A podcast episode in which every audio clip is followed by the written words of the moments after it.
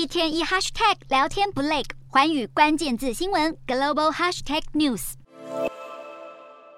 声光音效俱佳，座椅宽敞舒适，让法国巴黎这一间电影院主打的沉浸式观影体验厅座无虚席。当局数据显示，去年进法国电影院观影的民众达一点五二亿人次，相当于疫情前水准的四分之三，显示产业复苏状况不错，也让各大业者纷纷出招，用不同的方式来吸客。此中老顾客赞不绝口，巴黎东郊这一间电影院，则是号称以最合理的价格给影迷们最多样的选择。业者表示，长期的坚持终于看到成果，去年的来客量更是开业以来的第三多。尽管欧洲才走出疫情，就面临乌俄战事带来的通膨危机。不过，就算生活水准再高，许多欧洲人似乎都不打算放弃过得精致。尽管出国度假可以暂时放弃，精品消费上也能先缩手。不过，总是得外出找点乐子。二号英国卫报报道，包括演唱会和音乐剧等现场表演的艺文产业，二零二三年将会需求强劲。像是国宝级歌手艾尔顿强宣布，在英国的最后一场演出就在格拉斯顿伯里音乐季上，而这一场国际知名的年度音乐盛典，更以成本增加为由，将票价大涨近三成到三百四十英镑，约合一万两千六百块台币，也使得粉丝不少大吃一惊。不过还是表示非去不可，